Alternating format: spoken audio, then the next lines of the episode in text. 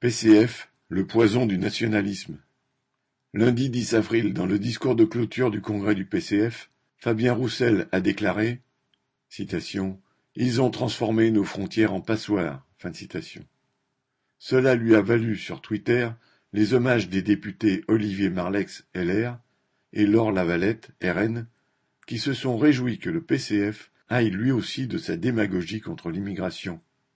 Face aux critiques de gauche, Roussel a d'abord nié avoir parlé des migrants, s'agaçant que l'on déforme ses propos.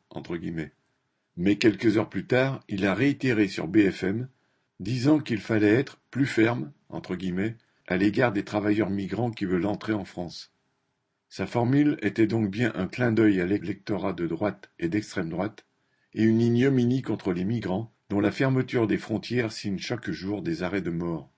Dans l'interview à BFM, Roussel a prétendu que la cause des suppressions d'emplois en France serait l'ouverture des frontières aux capitaux et aux marchandises, citant Peugeot et Renault qui produisent des véhicules électriques en Chine, ou le géant japonais Bridgestone qui a fermé son usine de pneus à Béthune et développé celle d'Europe de l'Est, il préconise le protectionnisme économique.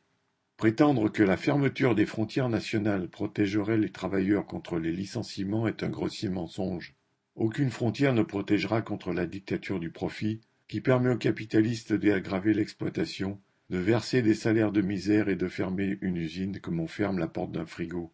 Roussel vitupère contre l'Europe libérale, les cols blancs de Bruxelles ou l'Élysée, mais contre les vrais responsables de la catastrophe sociale, les capitalistes, à commencer par les capitalistes français, le dirigeant n'a pas un mot, et ce n'est pas un hasard.